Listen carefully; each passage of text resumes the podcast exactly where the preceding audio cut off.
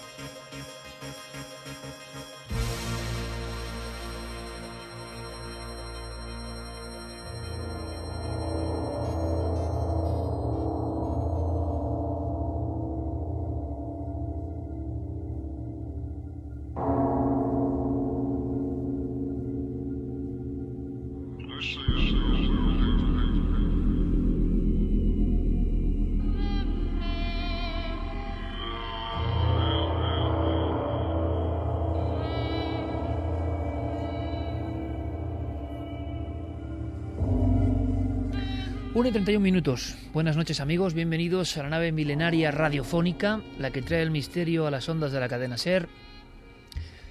España está con frío, desde luego, en otras latitudes del mundo, desde donde ya conectan con nosotros, quizá por fortuna el tiempo sea diferente, pero sí es cierto, y suena un poco advertencia, que el programa de esta noche nos ha salido un poco, un poco oscuro y la verdad es que muchas veces preferimos arrojar luz y emitir cierta luminiscencia sobre una sociedad y una realidad que nos parece a veces efectivamente macabra, chusca, soez, extraña, incomprensible. Hay algunos acontecimientos recientes para gente y buenos amigos del mundo de la prensa en torno a los que no queremos ahondar mucho más, pero que nos han sobrecogido a todos. Mandamos un fortísimo abrazo a la familia de nuestro amigo Paco González, que desde luego tiene que estar pasando el peor susto de su vida. Eh, prontísima recuperación, compañero, y la porque yo creo que aquí ya no hay divisas, ni emisoras, ni, ni colores, simplemente personas que lo han pasado muy mal. Y un poco en esa dinámica, hablando sobre estas cosas que ocurren y que nos demuestran que la mente humana es el mayor abismo, el mayor agujero negro, eh, el universo más desconocido está dentro de nosotros mismos, estábamos en la redacción y os lo cuento con la sinceridad y la cercanía, creo yo, de siempre, para que os pongáis ya, como decía la semana pasada, abrochando los cinturones.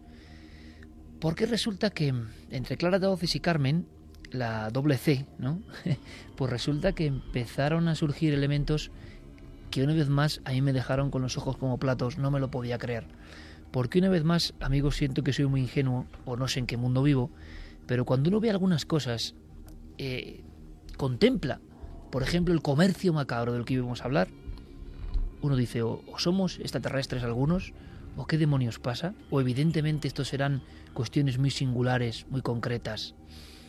Vamos a hablar de, de qué, de una patología, de una cuestión que ocurre a las espaldas del mundo, que no conocemos. Las personas normales y corrientes no podemos pensar que, por ejemplo, hay un comercio con un componente insano grande sobre por ejemplo, psico-killers o grandes criminales o mentes perturbadas, objetos que se veneran, objetos que para algunos tienen cierto poder, un mercado negro, entre comillas, vamos a llamarlo así, que recorre el planeta, que se aprovecha de las redes para llegar a cualquier rincón de los cinco continentes y que nos deja, a mí personalmente me deja helado.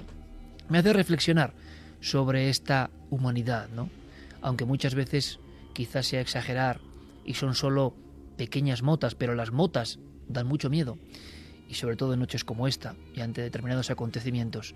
Vamos a analizar el ser humano y qué significa eso. ¿Cómo es posible que vendan, por ejemplo, fotografías que nunca han aparecido en ningún lugar? Fotografías policiales. Hemos visto esta misma noche, con espanto lo digo, fotografías de crímenes de los que todos hemos oído hablar, por desgracia. Los crímenes de la familia Manson, por ejemplo. Y habíamos visto algunas imágenes que en nuestro breve programa de televisión hemos censurado, nos hemos autocensurado, porque, porque ¿qué, ¿Qué se arregla con mostrar eso? ¿Qué se aprende con mostrar estas imágenes terribles de Sharon Tate?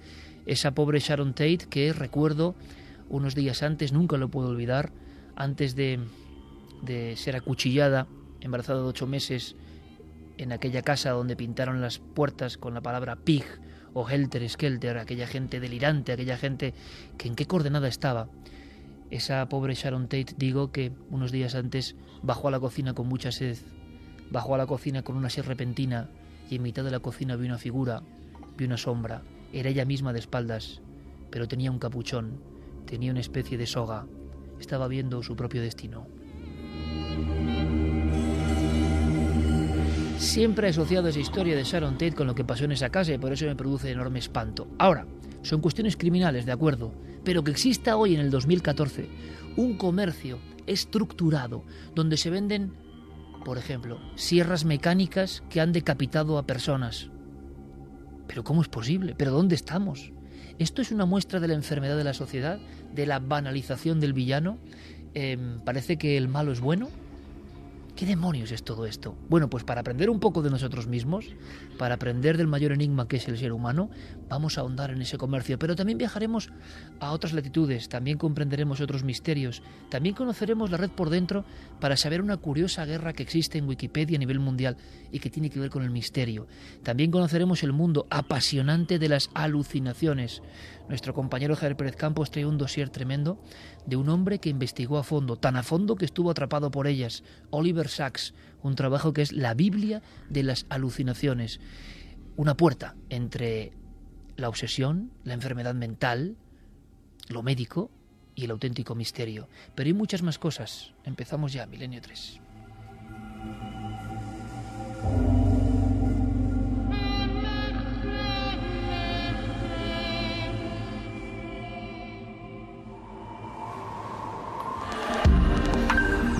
Antes habías estado tan cerca de lo desconocido.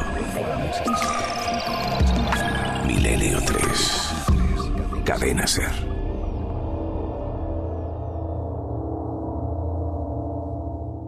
Bueno, el auge de, de, la fascinación por el crimen y de, todos, y de todos estos objetos relacionados con ello se relaciona también con la idea de que la violencia es probablemente el espectáculo más límite, más eh, radical.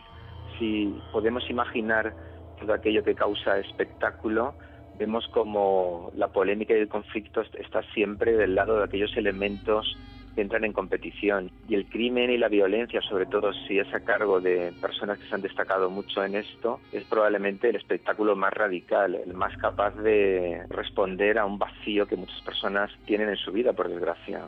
Gente anónima, gente solitaria, gente con dificultades para comunicación, es una sociedad muy comunicada pero poco relacionada. Y cada vez veremos más personas aisladas haciendo de su mundo un mundo de, coleccionismo, de fantasías, de obsesiones, eh, prácticamente el, centro de su atención.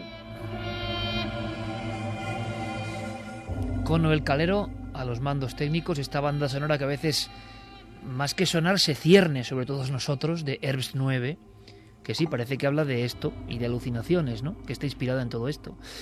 Con nuestro compañero eh, Fermín Agustí, con Javi Pérez Campos, buenas noches. Buenas noches, Iker. Con don Santiago Camacho, buenas noches. Buenas noches, Iker. Clara Tauces, buenas noches. Muy buenas noches. Esto tiene un nombre, por cierto. Murderabilia. Murderabilia. Vamos a aprender un poco. Carmen, buenas noches. Buenas madrugadas, Iker. Guillermo León, Diego Marañón, todo el equipo en Nave del Misterio, en las redes sociales, milenio3 con número de Abrimos líneas por si acaso, porque puede haber cuestiones, porque incluso la propia audiencia nos puede sorprender yo es que no me... O sea, sé que es verdad todo esto, pero me cuesta creerlo. O sea, me duele creerlo, sería la palabra. Bueno, los amigos internautas saben que ya se ven de, de todo en la red, que puedes encontrar cualquier cosa y algunas verdaderamente muy macabras. Abrimos líneas. Claro que sí, líneas abiertas en Twitter, en Facebook y en Google Plus. Nos tienen que buscar en Nave del Misterio y también nuestro correo electrónico milenio3 con número arroba cadenaser.com. Decía Clara Taoces murderabilia. Sobre eso va nuestro primer dossier, porque por lo menos para mí es un mundo nuevo, pero que enraiza directamente con lo que sabemos del cerebro humano, las fobias del ser humano, las filias del ser humano, y que para muchos además es un universo que se ha transformado con la llegada de la red, con la facilidad para que todo el mundo intercambie cosas. ¿Suena insano? Pues suena muy insano. ¿Se puede generalizar? Creo que nunca se puede llegar a generalizar. Eh, pero alguien que coleccione esto, alguien que pague por esto, alguien que venda esto, ¿cómo se consigue esto? A mí me da la impresión de estar entrando, estar zambulléndonos a la 1 y 40 minutos en la cadena SER, en un mundo absolutamente críptico y desconocido para el común de los mortales. Pero teníamos una definición clara, podíamos empezar por ahí. ¿Por qué? Pues eh, este nombre, murderabilia, eh, viene de murder, que es asesinato en, inglés, y bilia, que sería en este caso como mm, atracción por eh, los crímenes, eh, por los souvenirs, entre comillas, macabros, relacionados con crímenes, que esto incluye de todo, es decir, desde simpatía hacia el criminal y hacia todo, todo lo, que, lo que ha hecho, es decir, mm, objetos personales suyos con los que a lo mejor se lavaba los dientes, sus sábanas, uñas, eh, mechones de cabello. Que eso se vende, me estás diciendo. Dientes, sí, sí, todo eso. Hasta también escenas de crímenes en fotografías, eh, cosas que no, como has explicado antes, no han visto la luz, eh, porque son parte de, los sumarios y de los procedimientos policiales, ¿no? que llegan a este comercio, a este gran mercado que es Internet, más floreciente, incluso en Estados Unidos está, pues hay varios portales dedicados a ello y siguen creciendo. Es decir, que esto es porque los negocios van bien. Eh, cuéntame, Clara, vamos a hacer varias escenas. Cuéntame una así de refilón que a ti te haya impresionado a ti, que llevas muchísimos años investigando y que de alguna forma también tienes el alma endurecida respecto a estas historias, ¿no? Pero que te haya impactado al ver este comercio, sobre todo por lo que significa. Pero ¿qué objeto? Vamos a empezar con uno, si te parece. ¿Qué objeto a ti te ha llamado la atención especialmente? Pues es que todo, o sea, todo porque si piensas la finalidad, es decir, el, que alguien quiera tener eso mm, eh, en su casa, eh, ya todo es escalofriante, ¿no? Pero, por ejemplo, a mí, en su momento, cuando yo entré un poco en este de, ese asunto, fue eh, a raíz de un escapulario que había pertenecido al famoso payaso asesino, Pogo el payaso asesino, que ya tiene narices, ¿no? Un escapulario que no pega en principio, pero claro, sí pega, si conocemos un poco la historia de este hombre. Eh, porque él, antes de, empezar a cometer los crímenes, eh, trabajaba como, payaso eh, y ayudaba, por ejemplo, en, organizaciones algunas cristianas o organizaciones tipo ONG, acudía a hospitales y a orfanatos donde había niños que estaban ahí desfavorecidos y actuaba como payaso para, para ayudarles. Era un buen miembro de la comunidad, lo que se diría así, ¿no? Hoy conocido Gacy como el payaso de la muerte. Sí, el payaso asesino, que incluso llegó a actuar ante una de las primeras damas en aquel momento en, Estados Unidos. ¿Y qué es lo que se vendía de este...? Un escapulario. ¿Sin vergüenza? Un escapulario, a pesar de que es toda su obra eh, pictórica, vamos a decirlo así, porque él, una vez que comete los crímenes y entra en prisión, eh, se aficiona a la pintura y empieza a pintar una serie de cuadros, algunos de los cuales pues alcanzan grandes sumas de dinero en subastas, en los que mm, casi todos los, motivos de los cuadros son payasos, en los que es un alter ego de sí mismo y también de Jeffrey Dahmer, el llamado carnicero de Milwaukee, a quien admiraba. Y, son cuadros escalofriantes, ¿no? payasos con dientes como de sierra, y con, en fin, muy siniestros y muy macabros, pero que sin embargo tienen una gran aceptación y su colección pues casi es como un fetiche, ¿no? Para, para quienes se dedican a coleccionar toda esta serie de objetos y artículos. ¿A qué precio llegó, por ejemplo, ese escapulario, alguno de los cuadros, alguna información para pues, que mm, vayámonos casi, por desgracia, navegando en todo esto? Te puedo decir, el, por ejemplo, de los cuadros, eh, cualquiera de sus cuadros puede valer unos 2.000 dólares por cuadro, por ejemplo.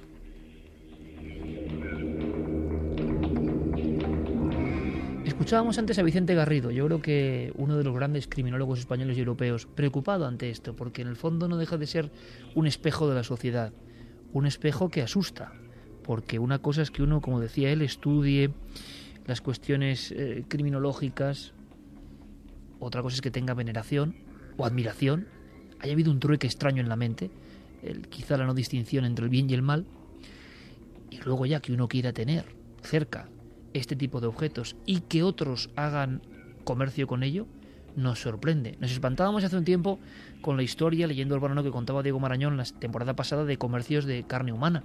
Decíamos, qué espanto, es imposible. Bueno, al final en este mercado negro aparecerán cosas casi parecidas. Un mercado negro virtual, internacional, 24 horas abierto.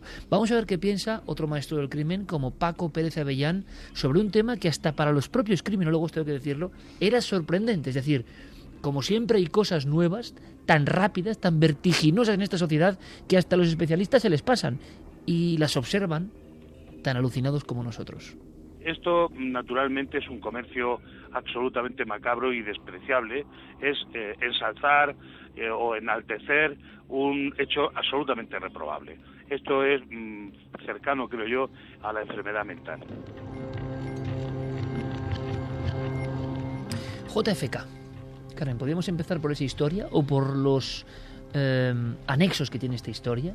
Yo me he sorprendido muchísimo con algunos objetos reales que yo no sé primero, luego habrá que debatir y ver cómo salen a la venta, cómo se consiguen, cuántas personas forman parte de esta especie de redes que hacen que algo real, repito, físico, llegue al ciberespacio y se pueda comprar, porque aquí hay policías, hay autoridades, hay forenses, hay fotógrafos, es como la ley del todo vale, todo vale porque se comercia con ello, ¿Qué imagen será ¿no? de la sociedad en su conjunto cuando se llega a estos extremos? Por favor, escuchar con mucha atención, escuchad con mucha atención, porque es que esto, bueno, son cosas, yo tengo que decirlo, yo no tengo un especial interés, y ahora menos por los crímenes y la crónica negra, especial interés. Son una forma de aprender del ser humano y quizá aprender a evitarlo. Lo único que puede servir es para eso. Y hemos leído y tenemos muchos libros y durante toda la historia hemos el misterio tocado la crónica negra porque forma parte de él también. Pero yo he visto esta noche en la redacción cosas que nunca a mis 41 años había visto. Por tanto, comprendo que estamos ante un mundo nuevo que se despliega de una forma asombrosa. Santiago Camacho, mm, que ha estado toda la vida también bordeando estos temas, ha visto y conmigo cosas que nunca él había visto. Por tanto, esto tiene un valor. Está ocurriendo. La tecnología nos supera. ¿Hay algún objeto que tiene que ver, por ejemplo, con el supuesto asesino de JFK? Que es que se vende. Con Lee Harvey Oswald se vendió, se vendió eh, en diciembre de 2010 cuando salió en una subasta su ataúd. Al parecer Lee Harvey Oswald fue sumado en 1981 eh, porque había una conspiración decían que verdaderamente el que estaba enterrado en lugar de, Oswald era un agente de la CIA. Tuvieron que hacer todo tipo de comprobaciones eh, y la conspiración llegó hasta ese punto. Exactamente. Y descubrieron que no, que el que estaba enterrado era verdaderamente Oswald, al que metieron en un nuevo ataúd y este se lo quedó pues eh, la casa de funerarias que había hecho los traslados de los restos, creyendo todo el mundo que, claro, se iba a destruir. Además, que es que estaba en bastantes malas condiciones. Eh, había tenido mucha humedad, gran parte de la madera de pino con la que habían hecho ese ataúd estaba destrozada, pero aún así se vendió a un coleccionista anónimo que pujó por teléfono y pagó 87.469 dólares.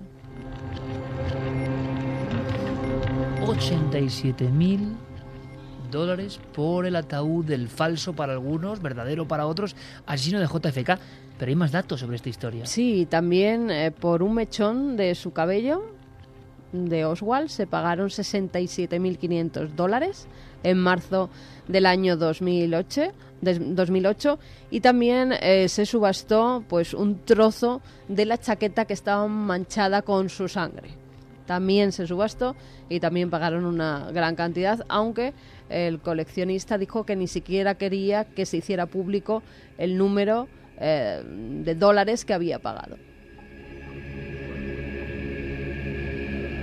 Sin duda penetramos en el laberinto del cerebro humano, porque primero que saquen esto a la venta, está claro que Estados Unidos, cuidado, y no solo Estados Unidos, eh, que no suene esto a crítica solo a Estados Unidos, pero vamos, aquí, como en todo lo que es la cuestión comercial, se llevan la palma. ¿Qué ocurre? Que todo lo que se puede vender debe ser vendido. Em, ¿Quiénes son estos coleccionistas? ¿Para, ¿Para qué puede querer alguien un trozo con la sangre mm, de Lee Harvey Oswald? ¿O un trozo de escapulario o un escapulario del payaso asesino? O la ambulancia en la que fue trasladado JFK hasta el Air Force One, hasta el avión que lo iba a trasladar a Estados Unidos para que lo enterraran. O sea, la ambulancia que llevó el cadáver de JFK La ambulancia se llevó- convierte de inmediato en mito ya. Exactamente. Y no solo en mitos, sino en eh, pues, grandes seguidores que quieren tener el último reducto donde ha estado el cuerpo de un presidente o que luego lo quieren utilizar para algo no sé con qué fines. ¿Pero esto es mitomanía o algo más? ¿Se vendió la, la ambulancia? Hubo mucha polémica con esa ambulancia porque algunos decían que no había sido esa, sí se llegó a vender, pero por menos de lo que creían que iba a pujar. Pero sí, sí se llegó a vender, aunque ya te digo, había una doble casi conspiración diciendo que la verdadera fue destruida precisamente para que no se hiciera negocio con ella y que esta era una de la época, pero que en ella no había estado el cuerpo de JFK. ¿Y vosotros qué opináis? Una y 50 minutos. Eh, la nave del misterio, redes sociales, milenio 3 con número arroba la cadena ser.com. ¿Por qué? Porque es muy interesante. A mí me interesa saber vuestra opinión sincera, ¿no? Esto es, bueno, una anécdota. Me interesa también saber que lo tomáis como una anécdota. ¿O veis más allá? ¿Veis que esto es un síntoma de una enfermedad más global, más tremenda, que quizá no sea de ahora, luego filosofaremos un poco si queréis, sino que viene de siempre. El ser humano, por desgracia, tiene sombras terribles. ¿Qué nos atrae del oscuro? ¿Cómo es posible que alguien llegue a este nivel? Porque alguien le puede atraer lo oscuro, pero llegar a esto. ¿Es peligroso llegar a esto? ¿Significa algo llegar a esto? Es más, Javier Pérez Campos, buen seguidor del maestro Stephen King, que duda cabe, el gran escritor del terror contemporáneo, eh, Stephen tuvo un, extraño atropello y también tenía pánico a que se hiciera negocio porque sabía lo que había detrás. Stephen King sí que suele ser un adelantado a su tiempo casi siempre. ¿Qué pasó con la historia de otra furgoneta macabra? Sí, el comercio de furgonetas macabras es muy habitual en este tipo de, compraventas, ¿no? Stephen King en el año 99, efectivamente en el verano del 99, va caminando por la carretera, está dando un paseo, son las cuatro y media de la tarde y sufre un atropello. El conductor de esa camioneta dice, alegaría tiempo después, que es un perro que va con él el que le distrae y no ve a, a King en mitad de la carretera, él andando por el arcén y por eso se lo lleva por delante. Es un accidente fatal que marca su vida y su propia carrera literaria, pero Stephen King, al poco tiempo de empezar a recobrarse y, y de poder empezar a hacer ciertas llamadas, lo primero que hace, una de las primeras cosas que hace, es llamar a su abogado y ordenarle que se haga cuanto antes con esa Dodge Caravan que es la que le ha atropellado porque sabe lo que ha ocurrido en otros casos. El caso de Ed Gein, por ejemplo, es uno que él tenía en mente, cómo se hizo negocio con la furgoneta con la que Ed Gein había transportado los cuerpos. Pues Stephen King estaba convencido de que eso podía ocurrir con la furgoneta que había atropellado a Stephen King. De hecho, había ya algunos compradores interesados en ella e inmediatamente eh, el abogado se hace con la furgoneta por 1.500 dólares y la retiran inmediatamente del mercado.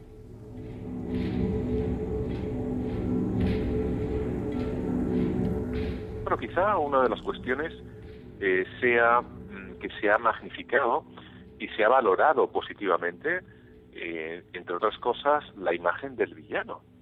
Es decir, hay, todos lo sabemos que hay webs, hay sitios donde en un momento dado se comparte información acerca de este tipo de crímenes, pero no con la menor intención desde el punto de vista científico o criminológico, sino de alguna manera exaltando este tipo de cuestiones.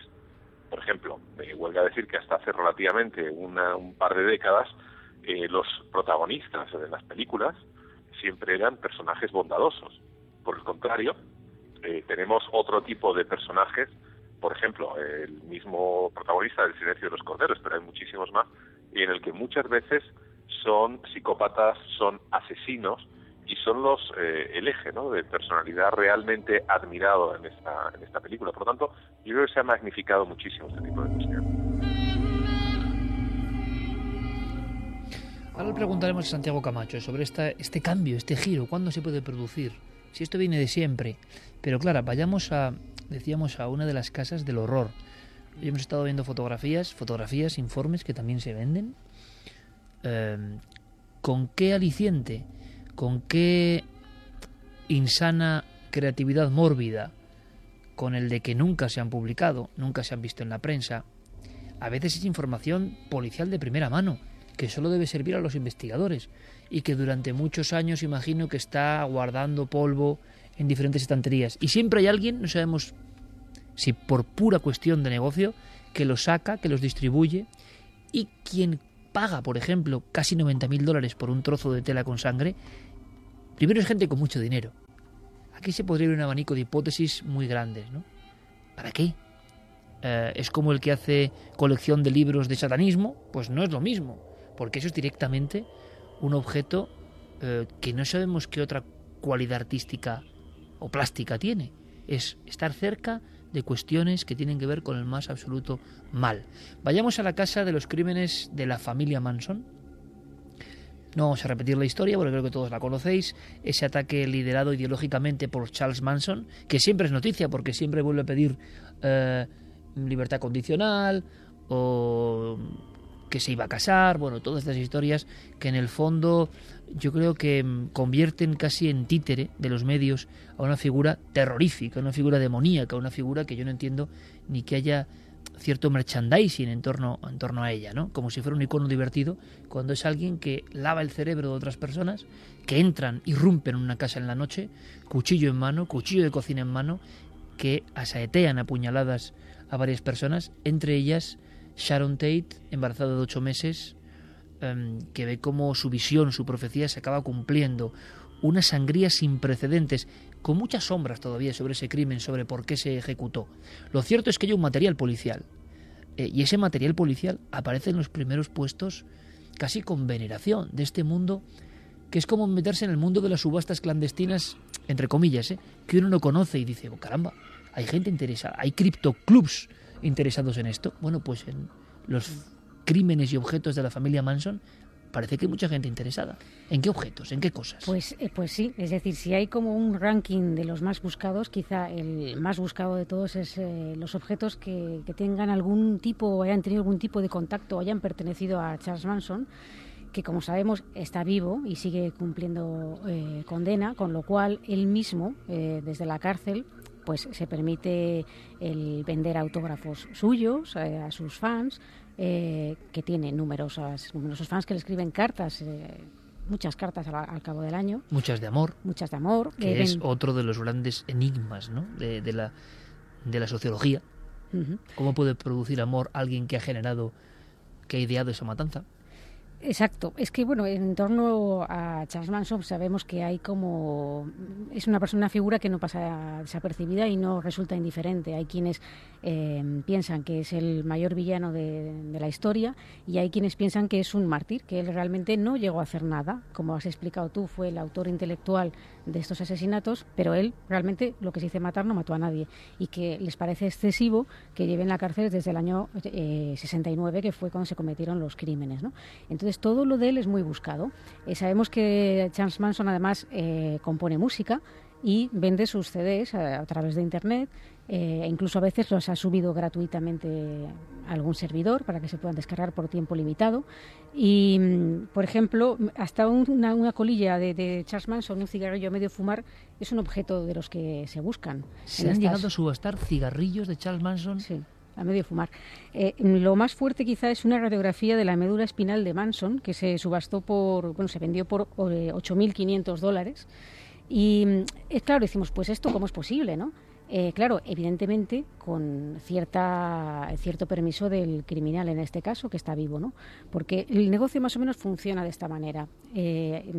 muchas de estas páginas son fundadas por los propios coleccionistas, gente que le había interesado este, este coleccionismo desde siempre y que de repente se dan cuenta de que, oye, oye pues además de hacer mi colección, puedo conseguir eh, mucho dinero para seguir coleccionando. Es decir, no solamente el, móvil de dinero les, les mueve, sino las ganas de ampliar esa colección que tienen.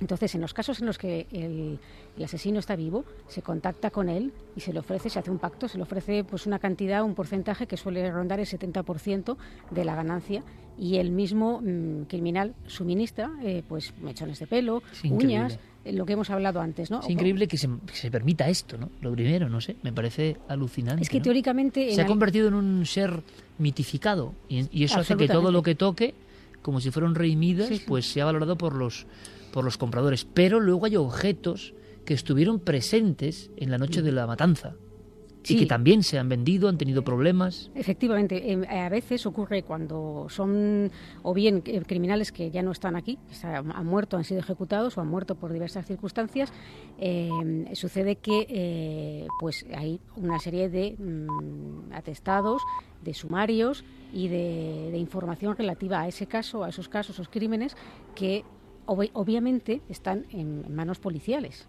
pero hay como una mano negra eh, que bueno pues se hace con ese material y anónimamente lo, lo, lo vende lo suministra a estas páginas para que a su vez lo vuelvan a, revender. ¿no? Eh, claro, en el caso de, de- de- Manson, pues eh, ha circulado todo lo que es el- las fotografías de los crímenes eh, tal cual se hicieron cuando llegó allí la, policía con sus fotógrafos eh, exper- expertos en la materia. Y toda esa información está disponible para quien quiera buscarla, quien tenga estómago para verla, sin ningún problema. Es decir, que podemos encontrar incluso páginas, o sea, dentro de, este tipo de coleccionismo, el, el propio Manson tiene una página específicamente, por lo menos una, que es un de sus fans club. Y ahí venden, pues des- te puedes imaginar, desde muñecos mm, de plástico, eh, tazas, eh, pues eh, posavasos, eh, alfombrillas para el ratón. Pero esto, por ejemplo, podría ser un nivel segundo respecto a a la materia directamente, por ejemplo, a sangre de un crimen o a sangre de una matanza, es un poco y que en el fondo vamos a de no- en otro signo pero es un poco la mecánica de las reliquias es decir son trofeos son cuanto más en contacto con el crimen con el criminal o con la víctima más elevado es el precio en el mercado Hubo alguien que entró en la casa, que vivió en la casa de las matanzas terroríficas, porque aquellas mujeres estaban fuera de sí, ¿no? Y yo creo que algunas de las imágenes más tremendas de lo que es la, la locura son las expresiones de las chicas de la familia Manson, que dicen que es la que acaba con el sueño hippie, ¿no? De la América eh, que se ha rendido, ¿no? A todo eso, em, con las cuchilladas de aquella noche cuando las detienen se ven la expresión que ellas son como unos autómatas que han obedecido a su líder y que han acabado con un salvajismo que es que no hay precedentes prácticamente, ¿no? Están los cuerpos pues convertidos en un colador de, de cuchilladas anchas, de, de- de cuchillos em, con gran grosor, ¿no? Y con gran filo.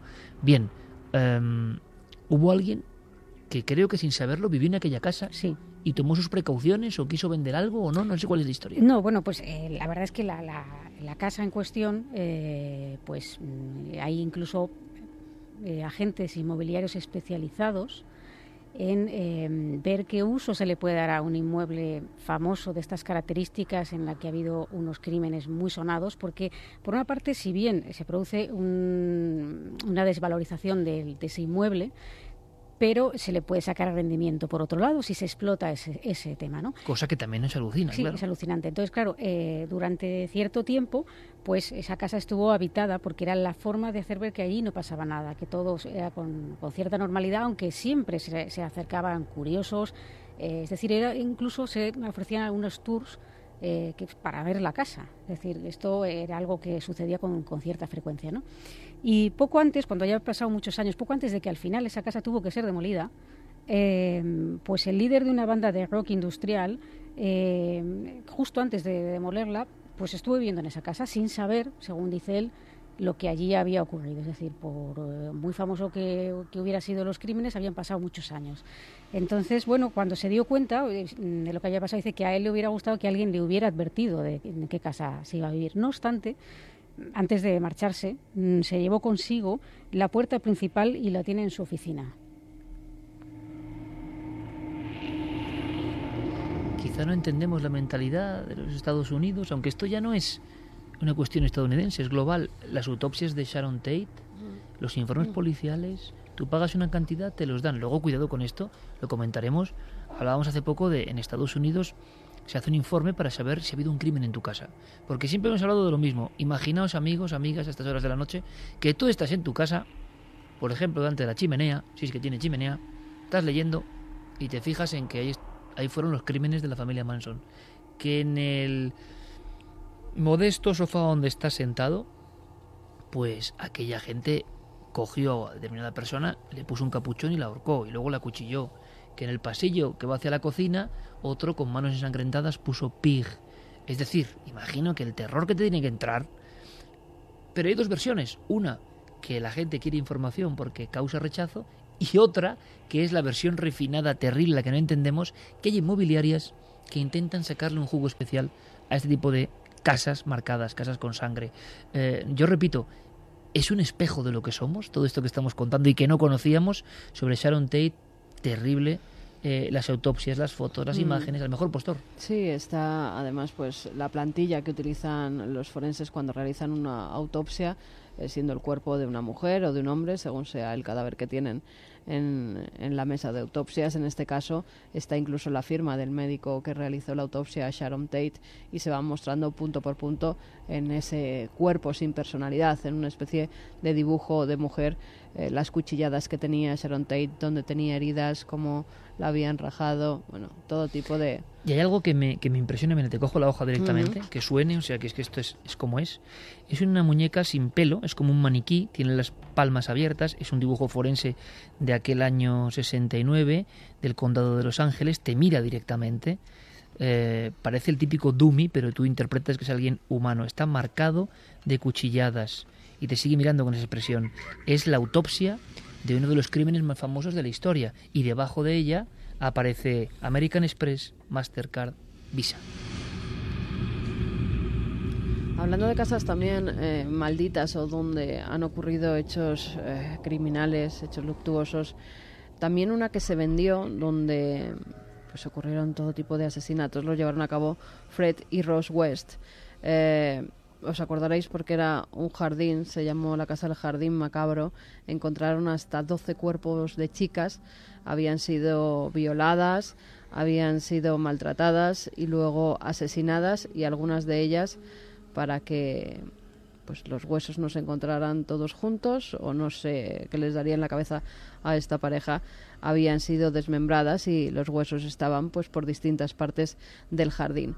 Esa casa macabra se vendió, se vendió por 57.750 dólares en el año 2000. Era además la misma casa donde en 1994 se había encontrado el cadáver de una de las hijas de esta pareja que había estado escondido durante más de 20 años en la casa.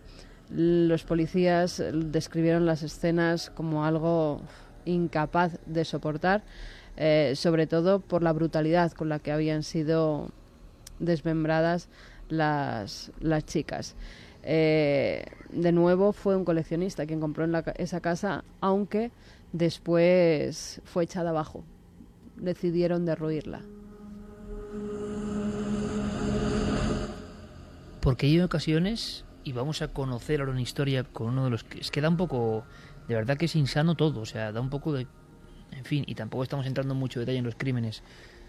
A mí me sigue sorprendiendo cómo a veces algunos estudiosos del crimen parece se meten tanto en el papel que parece que veneran, ¿no? O, o están hablando tanto tiempo de las mismas cosas que se hace una delgada línea, ¿no? Que no sabes hasta qué punto haya como una fascinación extraña por, por el lado oscuro, ¿no? Que yo creo que de fascinante no tiene nada, pero ha habido casos donde los objetos han acabado siendo malditos, a pesar del interés de los coleccionistas, que serían una parte de estos eh, integrantes de la trama, bien curioso, como digo, digno de Pérez Reverte o los coleccionistas de este tipo de cosas, ¿para qué las quieren? Quizá estemos hablando de algo parecido a lo de la reliquia del Papa de la semana pasada, eh, es un poco la misma dinámica. Eh, ahora hablaremos de eso, pero Santi, que antes ponías, antes negabas con la cabeza diciendo es que no puede ser ya, cuando oías lo de la colilla. Em, esto será un reflejo profundísimo que no queremos ver de una parte de lo que somos. Eh, vamos a ver. Mm, Hay obviamente una demanda en la sociedad. O sea, y cuando surge esa demanda, evidentemente la oferta termina abriéndose camino, a veces de formas insospechadas. La sociedad yo creo que eh, está herida o está enferma de cierta forma. Fíjate, te voy a contar uno de los casos que dieron casi eh, origen en mantillas a este fenómeno. Eh, Jeffrey Dahmer, el carnicero de Milwaukee, estaba escribiendo su autobiografía. Según las leyes del estado de Wisconsin, eh, él podía escribirla, podía publicarla, pero no podía beneficiarse económicamente de ella y todos los beneficios de eso iban a ir a parar a los familiares de las víctimas. Hasta ahí todo de acuerdo.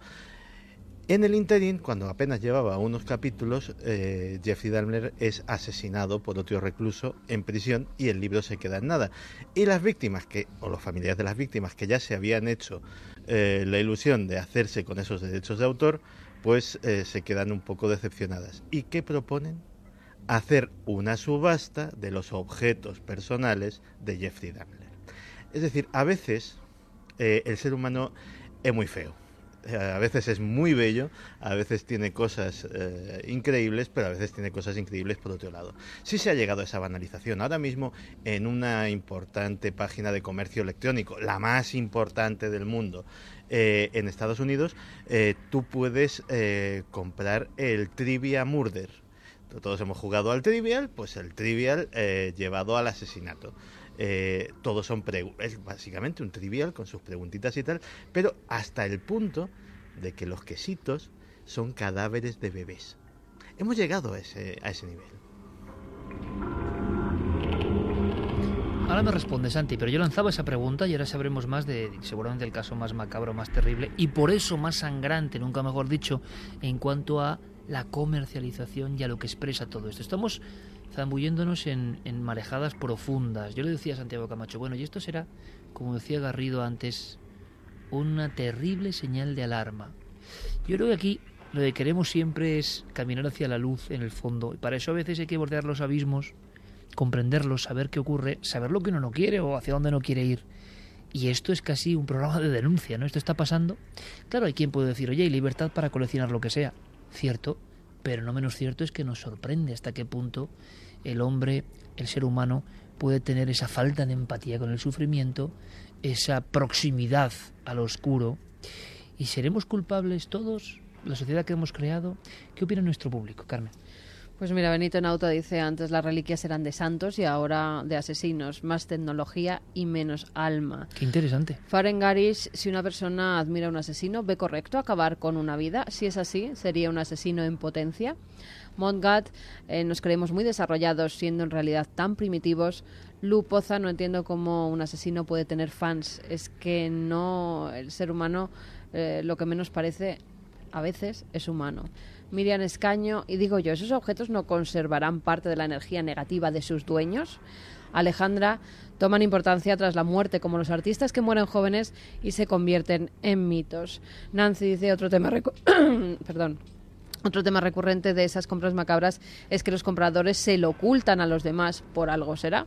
Usako Utada, estos temas dan verdadero pavor, mucho más que cualquiera relacionado con lo insólito. Esto es indudablemente real. Jonathan Moreno dice, puede ser que compren restos de pelo, sangre y ropa de asesinos para realizar algún tipo de brujería. Palmira Martín da grima, solo mentes enfermas son capaces de coleccionar restos humanos u objetos procedentes de crímenes. Terra Curiosity dice Carmen Porter se compró un pie momificado, también tiene tela, casi más que un cacho de tela con sangre. Yo nunca he comprado un pie, un pie momificado. Bueno, bueno, si usted lo dice, lo que usted diga. sí, bueno, en la vida vamos a comprar un pie momificado. Reina por cierto, el comercio de, de, fardos funerarios de momias como material arqueológico siempre ha existido, ¿eh? Hubo una época que estaba muy de moda. A mí eso me... Fardos enteros eh, y los ladrones de tumbas, claro, para lo, hacían. Pero hubo una época, por ejemplo, hoy en día se venden, el mercado del arte. Se venden algunos sarcófagos con la momia dentro, en España. Pero incluso, claro, pero esa momia no era un criminal que había matado a otro, ¿no? No. Pero incluso muchas, eh, incluso ese comercio está propiciando actos delictivos. Ahora mismo eh, se está comerciando con esqueletos sacados de profanaciones de cadáveres, entre otras cosas para hacer pues yo que sé, el ritual del el traje del muerto es uno de los rituales que se necesita un eh, esqueleto completo y básicamente con ese esqueleto se hacen una serie de cosas para que el espíritu del difunto acompañe como protector al beneficiario. Cuéntanos, cuéntanos esto, que estoy no sé, ¿qué es esto del traje del muerto? El traje del muerto, que aparte de una novela que tenía, que tenía ese título, es, eh, es, un, eh, es un ritual, o la prenda del muerto también, depende de los países, es un ritual llevado a cabo en, prácticamente en brujería afro, afrocaribeña y que eh, básicamente eh, su ingrediente principal es un esqueleto entero.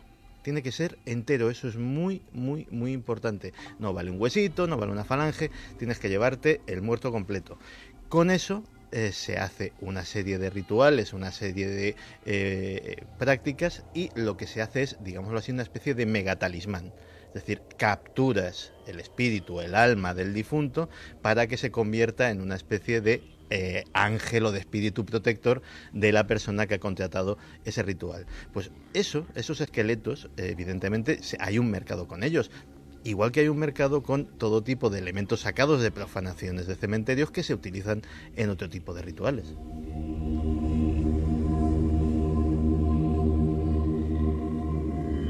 Reina Maeve dice tampoco es algo tan raro ni nuevo, el morbo ha existido siempre, incluso se ha usado la piel de ajusticiados para hacer libros. Anastasia Romanov, ¿qué clase de pervertido querría una furgoneta que ha atropellado a Stephen King? Juanjo Ramírez dice, según leí hace tiempo, Stephen King no solo compró la camioneta que atropelló, que lo atropelló, sino que la tiene en su jardín y cuando siente ira sale con un, beta, con un bate de béisbol a golpearla. Muy de Stephen King, ¿eh? Raúl Cebrián dice, creo que muchos de los compradores de estos artículos quieren formar parte de algún modo de esos macabros acontecimientos, como si adquiriendo dichas cosas revivieran o fueran ellos mismos los propios protagonistas. El ¿Quién poder evocador, interesante, ¿eh? pero en el fondo es un estudio sobre nuestras sombras más profundas.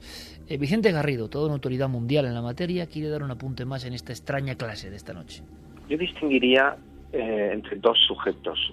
Uno, el que simplemente goza con la posesión o con el intercambio, que forma parte de chats, que rivaliza en cuanto a conocimientos sobre criminales y asesinatos, que en verdad no creo que haga daño a nadie, pero que de alguna manera él mismo se desconecta de lo que podría ser una vida mucho más plena y de un tipo de intereses, por supuesto, mucho más enriquecedores, de que otra persona que busca en concreto emular a alguien o que ha desarrollado una especie de obsesión por emular o por vivir algo que un asesino o que determinados asesinos han vivido. Este segundo tipo de sujetos sí que son peligrosos. Nos imaginamos con los objetos concretos, como lo ha dicho antes uno de nuestros oyentes, que muchas veces es que son finos, ¿eh? es el dardo en la palabra, como decía Lázaro Carreter, ¿no? Eh, las reliquias eran de santos y ahora también hay reliquias de, de asesinos sin alma, viles, en eh, algunos casos es que son tan terribles que yo creo que muchas veces el público se olvida de lo que han hecho esos sujetos. Em, ahora le preguntaremos a Santi y debatiremos si esto siempre ha sido así o qué significa esto. Hay quien dice que la banalización de todo, y este es el ejemplo, ah, como uno de los objetivos máximos del ser humano en este siglo XXI, año 2014, es como ser famoso a costa de lo que sea. A eso hemos llegado. Ser famoso a costa de lo que sea, pues puede ser alguien importante o más importante, el que se ha gastado su fortuna en comprar la furgoneta que atropella a Stephen King. Da igual el motivo. Estamos en una sociedad en la que impera el llega como sea, de cualquier forma. Si lo que impera es llega de cualquier forma, no con honestidad, no con paso firme, no con seriedad, de cualquier forma, pues hay muchas personas, imagino que ese mensaje eh, bueno, pues tiene una cualidad calidoscópica en el cerebro, lo interpretan de muchas formas, ser célebre por cualquier cuestión. Luego está la otra fase que nos parece más macabra, ¿no? La de aquellos que quizás sabiendo muy bien lo que compran, pues no sé si quieren hacer ensalmos, rituales, una sesión desde luego insana, porque no puede ser lo mismo comprar cuadros eh, flamencos, románicos o incluso momias o sarcófagos que trozos de sangre. Es que no, creo que sea lo mismo, sobre todo de dónde vienen, qué significan. Esto ha sido siempre así. Lo debatíamos en la redacción, amigos. ¿Esto es de ahora? ¿O ahora hay más facilidad? ¿O ahora el eco de la red nos hace pensar que es mucho más y en el fondo es una minoría, pero que se hace oír? ¿O ahora precisamente por la red un montón de gente que sí que tiene la mente insana y que además se le acondiciona para que la insalubridad continúe siempre en esa senda. Al ser humano se le dan pocas opciones para escapar. Todo el entretenimiento, todas las posibilidades que son más que nunca de tener información, se vehiculizan hacia lo insano, lo primitivo, lo chusco, lo banal, lo soez, con mayor facilidad que lo que no es así, lo que es elevado. Entonces, claro, ¿qué está ocurriendo? Radiografía pura y dura que luego detallaremos, pero yo quiero que Clara nos cuente la historia del carnicero de Milwaukee, porque ahí sí que hay objetos malditos, y daba un apunte antes, Santi, es el ejemplo claro de a qué estamos llegando. El carnicero de Milwaukee, cuyas fotografías de autopsias y demás también se venden, que pueden provocar directamente la vomitona, ¿no? Después de una cena. O sea, es algo terrorífico, no, no se puede ni, ni concebir. Porque este hombre engatusaba eh, casi siempre amantes, a chavales jóvenes, y luego los despedazaba en ocasiones con una sierra mecánica en vida. algunos de ellos llegó a practicarles con un taladro un orificio en la cabeza y les echó ácido en vivo para ver si se comportaban como zombies. Para que no se marcharan de su lado. Quería tener esclavos y los intentaba zombificar. Eh, hacía todo tipo de aberraciones. Y tú dices, bueno, por desgracia el mundo ha visto cómo ha nacido un ser infrahumano como este. Pero lo increíble es que personas que, entre comillas, están bien de sus cabales, estén negociando y se haya generado un comercio macabro con los artefactos incluso que estuvieron en aquellas espantosas. ¿Cuántas muertes? Un... 17. Eh, sí, eh, además, bueno, lo, ha explicado muy bien Santi y lo ha dejado en un punto en el que efectivamente eh, Dahmer es asesinado en la cárcel por un compañero. Dahmer es más, cuando estuvo entrar en la cárcel, al principio lo tienen aislado, pero lo tienen aislado porque tienen miedo que pueda cargarse algún, algún preso. hasta ese grado llevaba su, su peligrosidad, ¿no? Mm, y ya en un momento determinado lo ponen a hacer unas tareas que sí podía estar eh, relacionándose con algunos otros reclusos y uno de estos reclusos que dice actuar por voces eh, divinas lo mata, haciendo un bien a la comunidad, ¿no? Entonces, efectivamente, eh, las, las, familias de las víctimas pues se encuentran con que no se les va a indemnizar de ninguna de las maneras. Y entonces es precisamente eh, cuando se inicia una subasta macabra ordenada por un juez de Chicago que eh, ordena vender en pública subasta las herramientas que Dahmer había utilizado para cometer sus crímenes. Entre los lotes figuraban, por ejemplo, cuatro sierras mecánicas, dos cuchillos y un pesado martillo con el que les las golpeaba, así como un bidón de plástico donde guardaba temporalmente las partes de sus víctimas e incluso el frigorífico donde conservaba las cabezas y el corazón antes de comérselos, porque además este hombre también practicaba la necrofilia y el canibalismo. Eh, su colchón, sus sábanas, cepillos de dientes que él había utilizado, eh, sus tarjetas de visita, y, pero en cambio el juez consideró que su colección de pornografía no era apropiada para ser subastada y la, desestimó de meterla en estos lotes. Mm, un grupo de ciudadanos de Milwaukee eh, compró el lote completo con intención de montar un museo de los horrores para atraer el turismo a la ciudad, pero mm, debido a, que mucha gente se escandalizó ante esta práctica, eh, pues eh, decidieron finalmente deshacerse de esos objetos, los quemaron y no pudieron sacar el beneficio que pretendían de ello. Al final, como una historia maldita en sí, pocos crímenes, pocos crímenes seriales tan terroríficos en su forma, inimaginable, la maldad humana, eh, la deformidad completa eh, a todos los aspectos, creaba zombies, incluso troceó a algunas personas y juntó miembros de unas con otros para convertirlos en autómatas de partes de diferentes muertos e intentar revivirlos. Sí, sí, él, su obsesión era que no le abandonaran sus amantes, entonces la forma era mm, convirtiéndolos presuntamente en zombies para que eh, estuvieran a su servicio y orden, todas sus órdenes las cumplieran y sobre todo no pudieran marcharse. ¿no? Es más, eh, em, Jeffrey Dahmer em, estuvo en varias ocasiones en, en un tris, esto que se dice, de detenerlo, porque, pero siempre con su cara de niño bueno convencía a las autoridades de que ahí no pasaba nada, porque algunas de sus víctimas lograron escapar medio zombies con el ácido que, se acaba de inyectar y los tomaron por borrachos. Él, se, en fin, habló con la policía y dijo, no, hombre, si lo que le pasa es que está borracho, ya le llevo yo a casa y le ayudaron a, colocarlo en una silla de ruedas y todo para poder llevarlo a, su domicilio y no entraron, no, la policía no entró.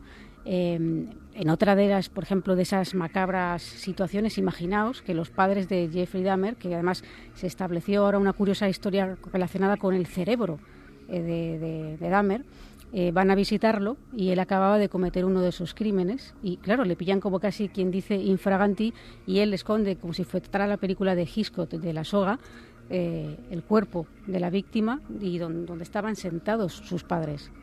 Tampoco se dieron cuenta de nada, pero ellos mismos cuando Una de las cosas que sorprende de este caso y se, se, comentó mucho es que se habla de que los asesinos en serie muchas veces proceden de familias desestructuradas en las que se les ha maltratado físicamente, donde se han sufrido abusos de todo tipo, incluyendo abusos sexuales, etcétera.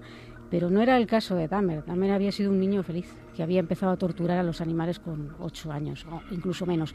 Y sus padres eh, cuando él muere, establecen una pelea eh, por, por quién se quedaba con el cerebro. El padre quería el cerebro para quemarlo y deshacerse de, él eh, y lo más lejos posible y su madre quería que la ciencia lo investigara y estuvieron incluso en una pelea legal y el cerebro metido en un, en un frasco de formol durante cierto tiempo.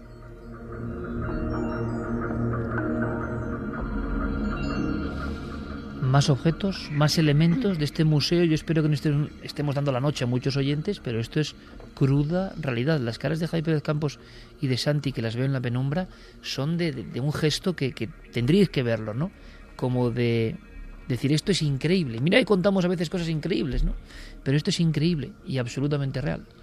Pues también intentaron subastar, aunque no lo consiguieron, eh, lo que eran los instrumentos con los que realizaron la autopsia de Elvis Presley. Se muestran además como en el anuncio salían a la venta por 14.000 dólares, así se iniciaba.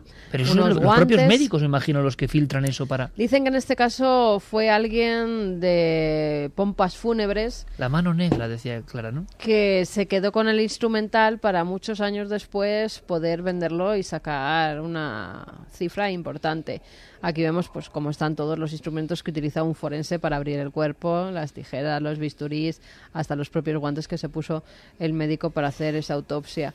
Pero la propia casa de subastas, al no poder certificar 100% que esos instrumentos verdaderamente habían cortado el cuerpo del rey del rock, dijeron que bueno, que los retiraban de, de la subasta.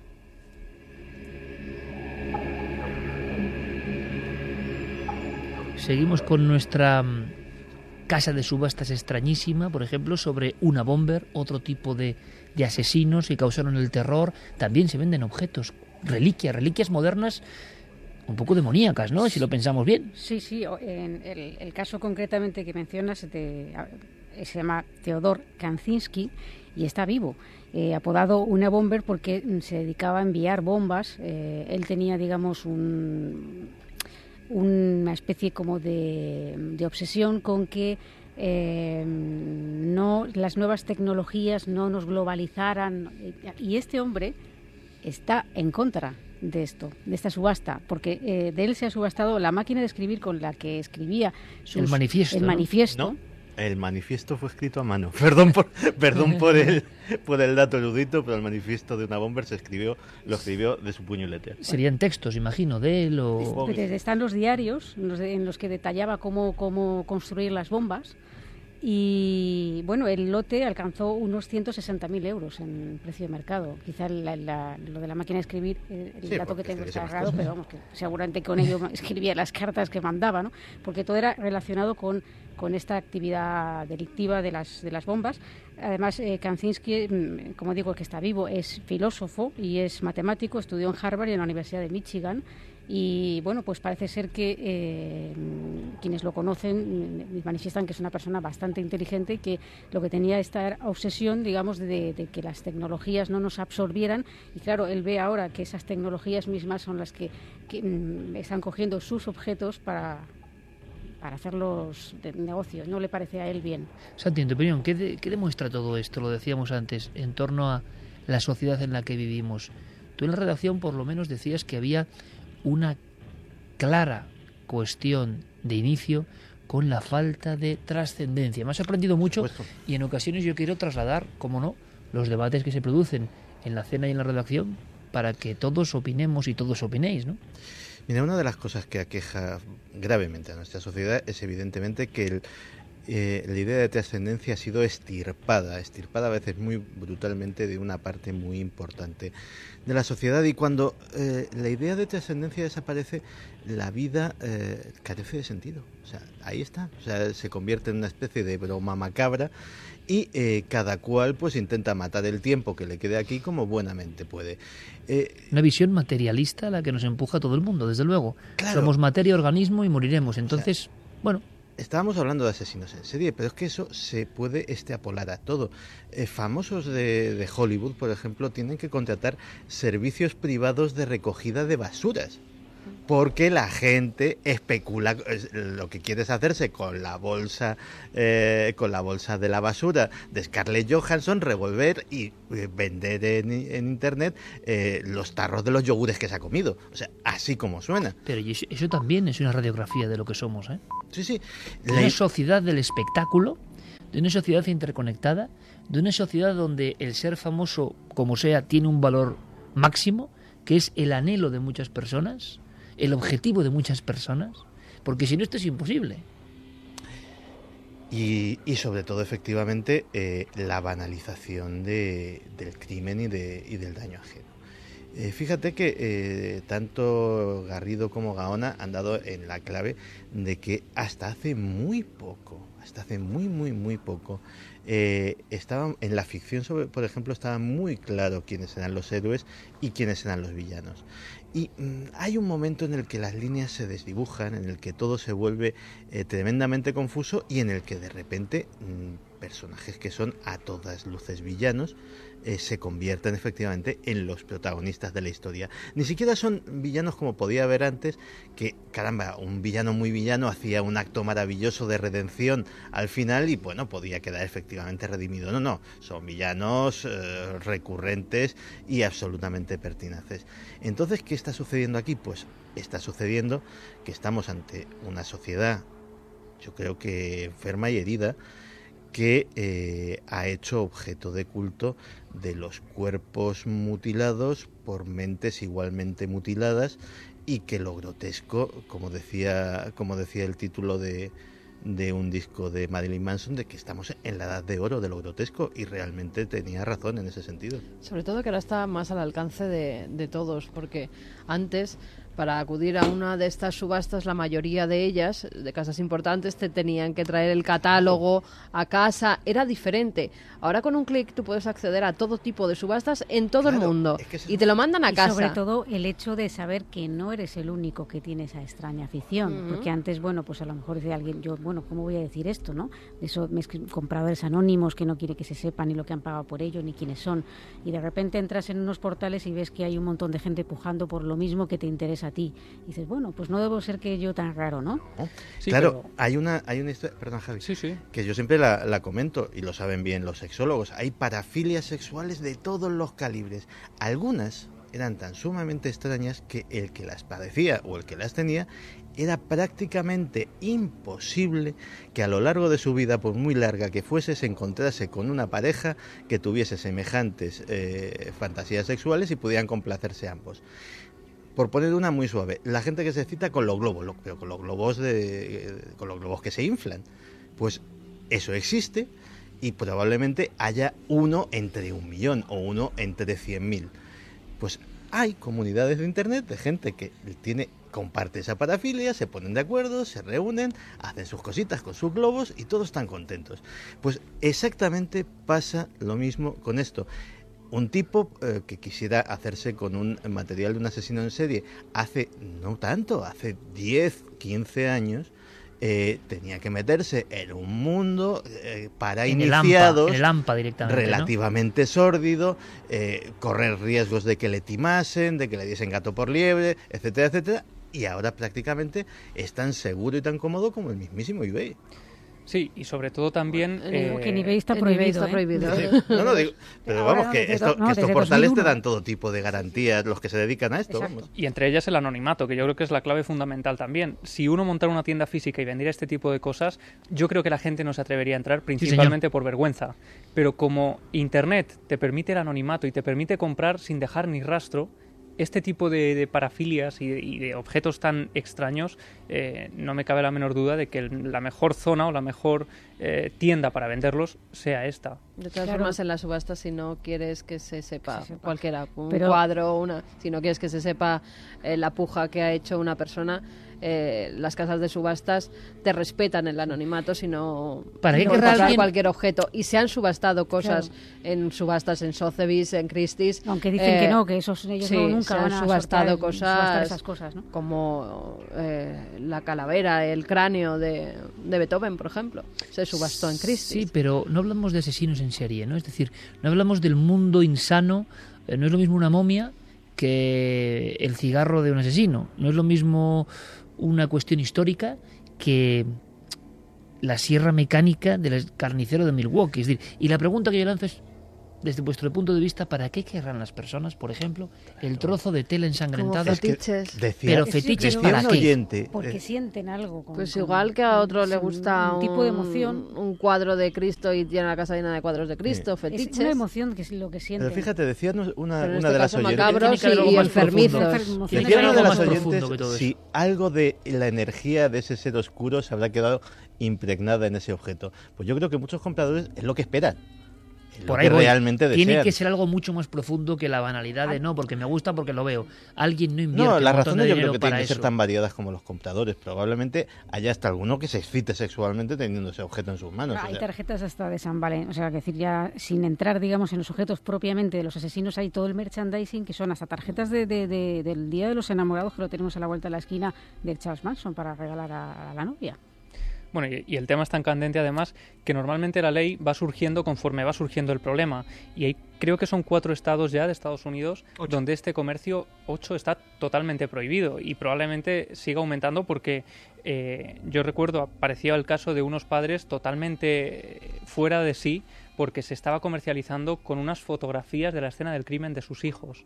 Y eso, en el fondo, eh, es una auténtica vergüenza para Las que haya Columbine, alguien lucrándose Las con de eso. Columbine, por ejemplo, esas fotografías. La matanza digamos, de, de Sí, los las muchachos que, que, no van allí. sacaron los medios de comunicación, algunas de las fotografías policiales pues están a la venta y son los hijos de, de alguien, de unos padres que como vean que, que se comercia con la vida de sus hijos, pues te puedes imaginar cómo Yo creo que esto es sentar. que está en un estrato de la sociedad no muy conocido todavía. Es decir, es una corriente subterránea que tiene a miles de personas, pero subterránea. Pero os quiero decir, el gran público no conoce que la matanza de Columbine de dos muchachos enloquecidos lanzando disparos contra todo el que venía en el instituto, que las fotos, se comercia con las fotos de los niños que son de un padre y una madre. Es decir, Cuanto es el show business. Cuanto, es- cuanto se puede garantizar más originalidad, o sea, más original es ese, ese documento, mayor precio alcanza. Y esto siempre habrá sido así. Es decir, esa mente insana que nos empuja, decía Nietzsche, aquello de eh, cuando uno mira hacia el abismo se, re- se ve reflejado en él, ¿no? Es decir, ese poder hipnótico y absorbedor. Pero yo lo pensaba antes, digo, bueno, creemos que ahora estamos en lo peor, en la peor cumbre de banalidad, pero claro, me imagino que cuando echaban los cristianos a, al circo en Roma, ahora se ha quedado que hacen, bueno, hasta, hasta la gracia, o el chiste, o el cómic, y y el leoncito, un león, un felino, comiéndose una persona, desde luego que, que no es para todos los públicos, ¿eh? Sí, pero se Entonces te quedaban quiero con, decir, con restos de... Porque eh, las brujas, por ejemplo, Pero- se quedaban con restos de las brujas cuando eran quemadas. Sí. Ahí sí que había Sí. un comercio. La Con los santos había un comercio La también. cabeza de San, de San Juan Bautista, que te se llegaba bandeja, a mojar la- pan en la sangre de la guillotina durante la Revolución Francesa. O sea, ¿Cómo? sí, sí, había gente que mojaba pan. ¿Pero O sea, para lleva- qué? Llevaba su hogaza a veces para guardarla, a veces para venderla, a veces para ingerirla. Carmen hablaba hace poco también. guillotinas y hablaba Carmen de que cuando había una matanza de bruja, una quema, había gente que cogía trozos. Sí. Pero eso es un impulso insano del ser humano. Yo hablaba del, del tema de los leones, de los ajusticiamientos, eh, que repito, ¿eh? Una quema tiene que ser terrible, me imagino, pero un animal contra una persona indefensa y la gente aplaudiendo como un espectáculo. Yo lo que voy es, hemos sido tan demoníacos siempre. Ahora nos espanta porque creemos que con la tecnología precisamente, la frialdad de- del conocimiento humano, la versión científica ha huido de esa barbarie. La ciencia ha venido para salvarnos de la irracionalidad de la barbarie. Y resulta que la ciencia tiene sus formas nuevas de barbarie, precisamente más frías, más soterradas, más anónimas, que es, por ejemplo, comercializar con el dolor de otros, ¿no? Eh, y eso está ocurriendo, es curioso. O sea, la ciencia, que lo que pretendía era estirparnos la irracionalidad, con su racionalidad tampoco nos ha estirpado nada. Sí, pero da que pensar que mm, esa pulsión es, eh, tan antigua como el hombre. Lo que pasa es que hasta hace, pongamos, muy poco tiempo la, la, irracionalidad o la violencia era institucionalizada. Cada X tiempo teníamos una guerra, cuanto más nos remontamos en el tiempo, más atroz era esa guerra, porque, no, eh, porque había mutilaciones, porque no había medicinas, porque había que dejar a los heridos donde cayesen, etcétera, etcétera. Eh, había ejecuciones públicas. Te quiero decir, y vamos, cuando ajusticiaban a alguien en una plaza, eh, la plaza se llenaba de bote en bote, te quiero decir, no, eh, no eran almas cándidas que estaban rezando por el reo, sino que realmente iban a complacerse en la muerte de aquel ser humano. Como un espectáculo, ¿no? Como se cuenta aquí mismo, ejecuciones en Madrid en el Plaza Mayor, y uno ve los bandos de lo que se hacía y había los vendedores de almendras garrapiñadas. Los paseos que daban con, con en los, los reos por, durante, pues, sobre todo por la zona de lavapiés, mm. esas calles que se convertían en auténtico... Un espectáculo. Una especie de procesión, de procesión, sí, un espectáculo como quien ve pasar a la Virgen de la Macarena con eh, su vida pues ellos bien en ese tipo de los herejes, ¿no? Lo que, lo que eran las personas que iban a morir. Pero hablando de ejecuciones, Siker, eh, se subastó toda una colección de el mayor verdugo de Inglaterra. Se llamaba Albert Pierpoint. Eh, toda su familia había sido verdugo. Él a los 11 años dijo que su mayor ilusión era ser verdugo, igual que su padre y que su abuelo, y lo consiguió. Y se subastaron algunos de los objetos eh, no solo con los que quitaba la vida por orden estatal a, a, los reos, sino también cuadernos personales que llevaba él poniendo cómo era la medida del cuello de los que tenía que ahorcar, si era fino, si era gordo, todo con todos los nombres de los que había justiciado unas 600 personas y luego también cosas suyas, la correa de un reloj, el traje que llevaba a la justiciar a tal persona, o sea, eran... Última pregunta, porque lo que hemos hecho es aprender un poco, y es la misión de Milenio 3, contar lo que casi nadie cuenta, mostrar la, la complejidad ¿no? de este prisma que es la realidad, y que desde luego a mí por lo menos me espanta, y a todo este equipo le espanta, pero uh, es en España. ¿Habrá todavía, o sea, habrá signos, es muy incipiente, no tenemos mucha noticia de que en España objetos que tengan que ver con con el tema en España exista, ¿no? Comercio de momento. Hombre, compradores, compradores seguro que hay, porque esos, como decimos, mm, son personas. Las personas, cada individuo tiene su motivación y habrá quien pues diga, mira, pues yo quiero tener un Sí, pero me refiero a que no habéis localizado ningún material. Mm. Aquí, por ejemplo, en el Museo de la Policía, es, era un poco esa, esa doble visión extraña, ¿no? Nadie mejor que la policía que ha luchado con los criminales sabe que son criminales, pero el cuchillo de Jarabo lo mostraban con cierta... Sí, era un cuchillo especial, era un cuchillo que marcó el mundo del crimen. Cuando matan de un disparo en la cara en la zona de, de Chamartina al delincuente juvenil El Jaro, le quita a alguien la gorrita, la gorrita madrileña que él llevaba, un chaval de 16 años que manejaba una banda de 50 personas en Madrid, que causaba el terror en el año 78-79 en Madrid.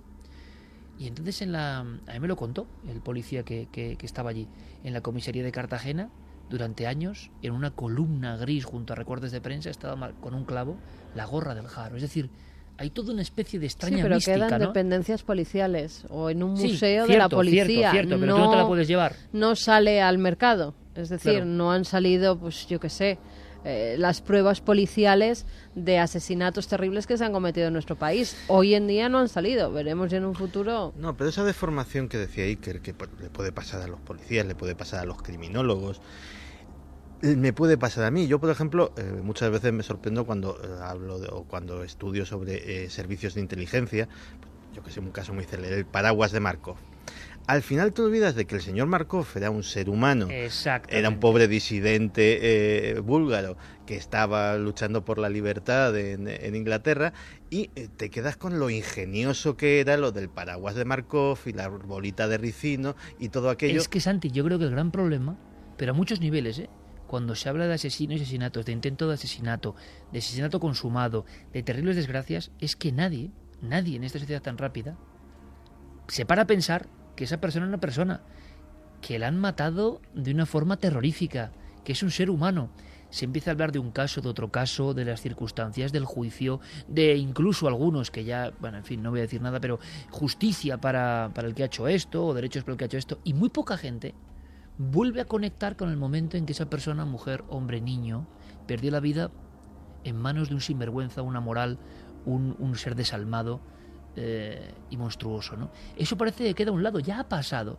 Ese dicho español tan terrorífico, tan real como todos los dichos españoles, de el muerto al hoyo y el vivo al bollo, ¿no?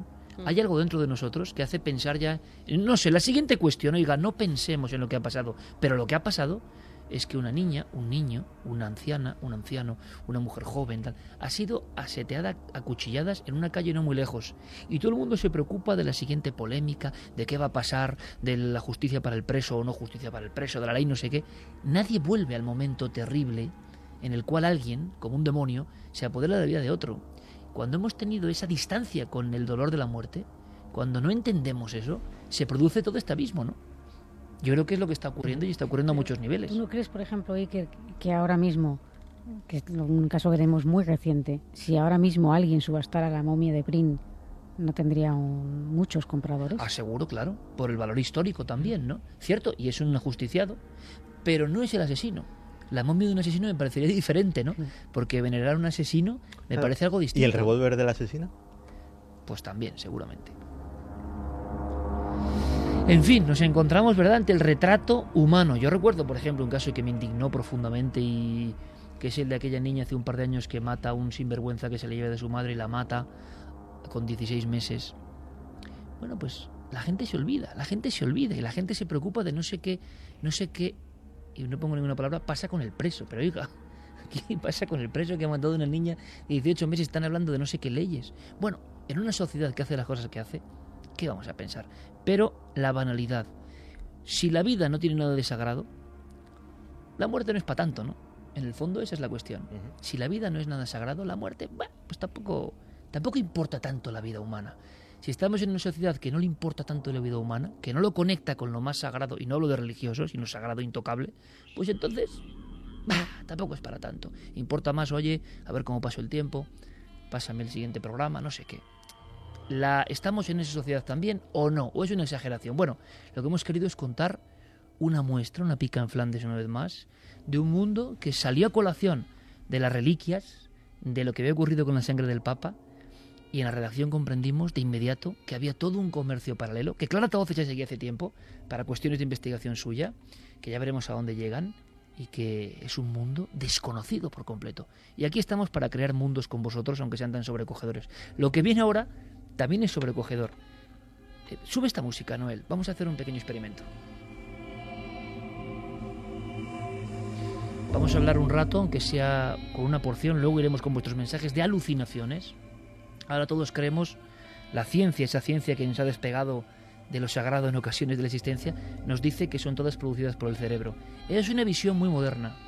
La alucinación y visión siempre ha estado ahí, lo hemos dicho muchas veces. Y solo ahora creemos todos que es propio del cerebro, por tanto no existe, por tanto la creamos nosotros.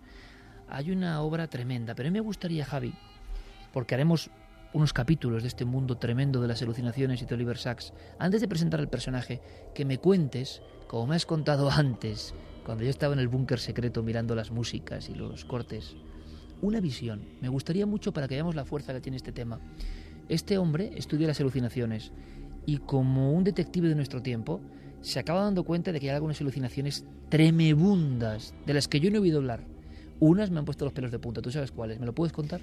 Sí, en su nuevo trabajo Oliver Sacks estudia el mundo de las alucinaciones, el sorprendente mundo de las alucinaciones e incluso eh, se plantea si son una parte más de nuestro cerebro o si nuestro cerebro en ese momento se abre y permite el contacto con otro lado, ¿no? Y él habla de un tipo de alucinaciones que a mí me ha impresionado, son las alucinaciones de duelo. Él dice que en los momentos en los que perdemos a una persona, a un familiar, nosotros sufrimos y la obsesión nos lleva en ocasiones a verlo, a ver a la persona fallecida.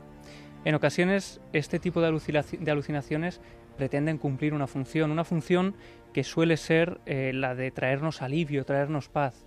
Por eso el ser fallecido se nos aparece para decirnos que está bien en el otro lado. Sin embargo, Sachs habla de otro tipo de alucinaciones de duelo. las alucinaciones que provocan terror en los pacientes, en las víctimas. Estas alucinaciones normalmente suelen ir asociadas a la culpa, al sentimiento de que uno no ha actuado correctamente.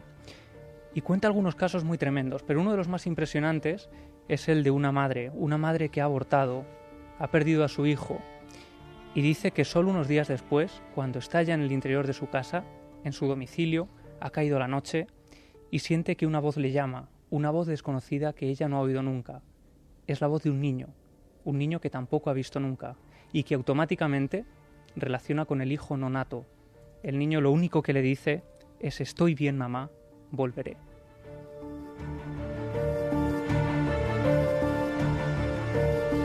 A este nivel que supera cualquier película se ha metido Oliver Sacks.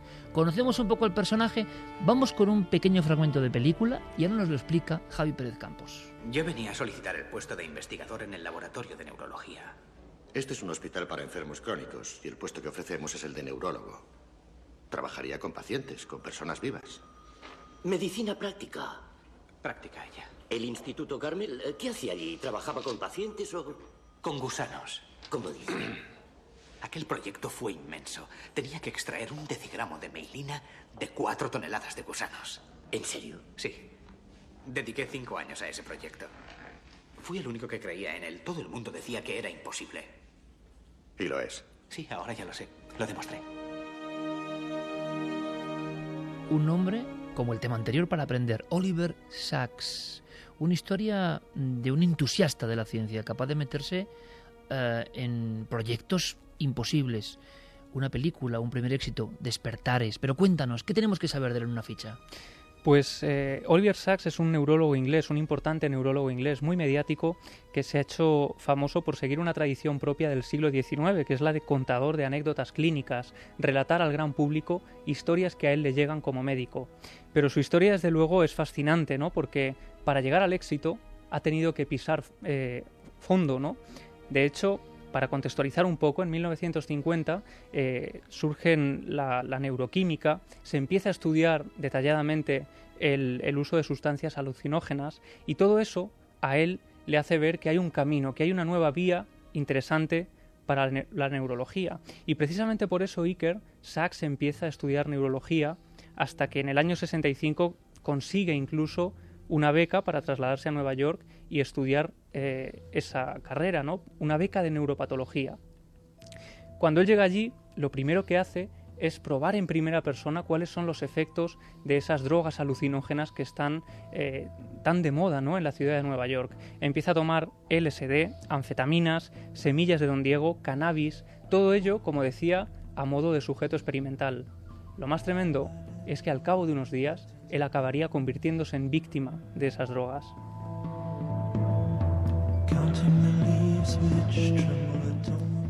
Y es que empieza a sufrir una adicción a todas estas sustancias hasta tal punto de que cae en una grave depresión, llega inmediatamente una ruptura emocional que le trastoca por completo, su carrera empieza a truncarse, siente que además esa beca está siendo absolutamente desperdiciada, que su vida no vale para nada, que se ha equivocado por completo de carrera y de camino. Y no solo eso, sino que tiene que empezar a tomar hidrato de cloral para poder dormir por las noches, pero en unas dosis que superan hasta 20 veces las recomendadas para una persona. Y eso hace que incluso tenga que robar drogas del laboratorio, del hospital donde trabaja. Para que te hagas una idea, llega un momento en el que después de una clase él eh, acude a una cafetería a tomar un café para eh, volver a tener eh, un poco de energía. Cuando el café eh, le llega a la mesa se da cuenta de que el camarero es un extraño ser bicéfalo que le está observando con cara de auténtico terror.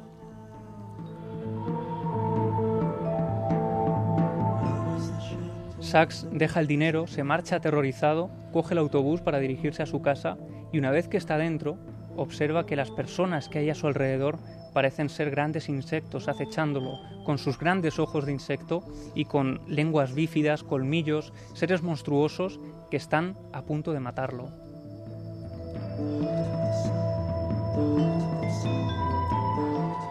Y Oliver Sacks sabe que está siendo víctima de un delirium tremens y sabe que si es eh, incapaz de controlarse, acabará el resto de sus días en un psiquiátrico. Por eso consigue llegar a casa y los dos días siguientes Iker los pasa encerrado en la cama, tomando nota de todas las visiones que está sufriendo.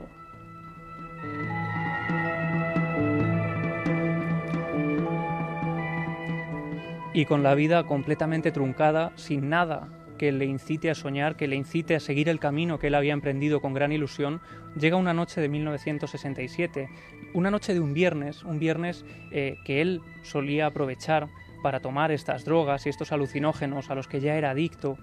Sin embargo, esa noche no sabe muy bien por qué, decide partir de su casa, marcharse a la biblioteca de la Facultad de Medicina y husmear, dedicarse la tarde a buscar algunos eh, tomos de medicina.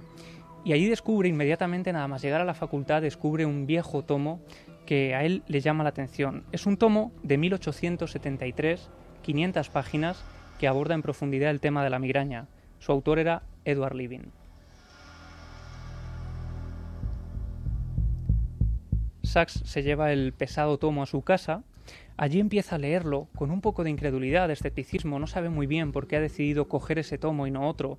Y lo que le sorprende es que desde la página 1 se queda prendado de ese trabajo antiquísimo, hasta tal punto de que él dice que cuando va leyendo ese trabajo le va sorprendiendo tan gratamente que cada, hoja le parece de mayor intensidad, profundidad y belleza.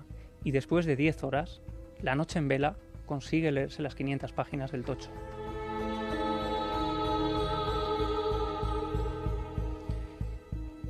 Y lo que se produce entonces sí que es un momento de iluminación en la mente de Oliver Sacks.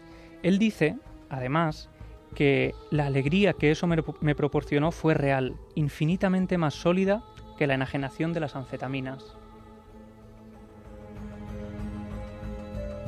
Y piensa entonces que Edward Living, ese autor que había hecho un libro marginal de 1873, que no aparecía ni siquiera en las bibliografías recomendadas de la migraña, pues era una persona eh, de gran eh, bueno, de gran profundidad, ¿no? Y que ni siquiera con todo lo que él había leído de la migraña, nadie había llegado siquiera a rozar esa belleza que él plasmaba en su libro.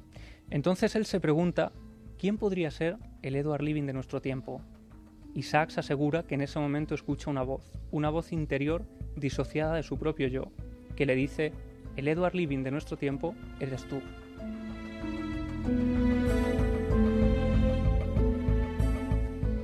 Desde ese día, Iker, este hombre, Oliver Sacks, deja las drogas, no vuelve a tomar una el resto de su vida, empieza a escribir su primer libro al día siguiente de esta experiencia y su libro se convierte en un tremendo éxito.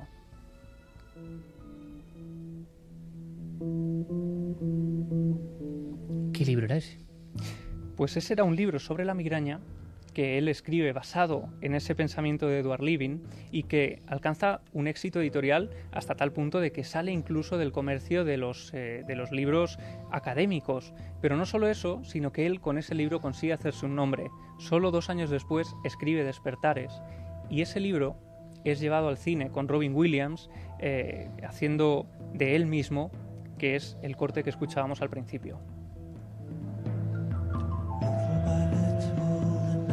Pasó por lo que dicen muchos noche oscura del alma, estuvo en el abismo absoluto, sufrió el delirium tremens, que parecía una escena propia de Kafka, los insectos le rodeaban, no era él, pero le rodeaban, y de ahí un libro, esa misma noche y no otra, iluminador, le hace entender que todo lo que él pensaba ya estaba escrito, le hace enamorarse de ese momento de reencantamiento con la realidad y sube de nuevo hacia arriba como en todo viaje iniciático. Y ahora Sachs lo que hace es meterse en un ámbito que él conoce de motu propio, la alucinación. Claro, él decide abordar el mundo de las alucinaciones desde diferentes perspectivas, alucinaciones visuales, auditivas, producidas por las drogas, producidas, como contábamos al principio, por estados de duelo, de obsesión, y él cuenta eh, hace un poco de repaso histórico y antropológico de la alucinación, ¿no? Y es sorprendente porque habla de cómo a principios del siglo XVI la palabra alucinación significaba mente que divaga. Es decir, las personas que hablaban de alucinaciones eh, se referían a ellas como apariciones, no había distinción como existe hoy en día. Sin embargo, En 1830 un médico francés, un psiquiatra francés, Jean-Étienne Esquirol, es el que le da el significado a la palabra que conocemos hoy de alucinación. ¿Me quieres decir que desde entonces somos conscientes o creemos que todo eso está en nuestro cerebro y que no pertenece a la realidad? Y que antes de 1830 la alucinación, bueno, algo que andaba por ahí. Eso es, y a partir de ese momento, Iker, cuando un médico eh, decide darle el significado de hoy, es cuando empieza a estigmatizarse al paciente o al testigo de eso que él ve, y desde ese momento se, se bueno, lo- la gente le cuesta mucho más contar sus propias experiencias. Si quieres, Iker, después podemos escuchar algunos eh, párrafos de Oliver Vamos a Sacks escuchar a Oliver Sacks, hombre. Después hablando esta, de todo esto. Después de esta presentación tenemos que conocer hasta dónde llegó este hombre. ¿Qué investigaciones hizo? Ha hecho ese libro reciente, está ahí encima de la mesa. Seguro que queréis conocerlo y seguro que queréis conocer también cosas que tienen que ver con una curiosa guerra. Vamos a llamarlo guerra en Wikipedia y si hay tiempo, que lo habrá. Clara Taoz les trae otro caso, así que preparaos. Un caso que tiene que ver con un hospital, con grabaciones originales, todo eso y mucho más. Ahora nuestros compañeros con todas las noticias, todo lo que pasa en el mundo en la cadena SER.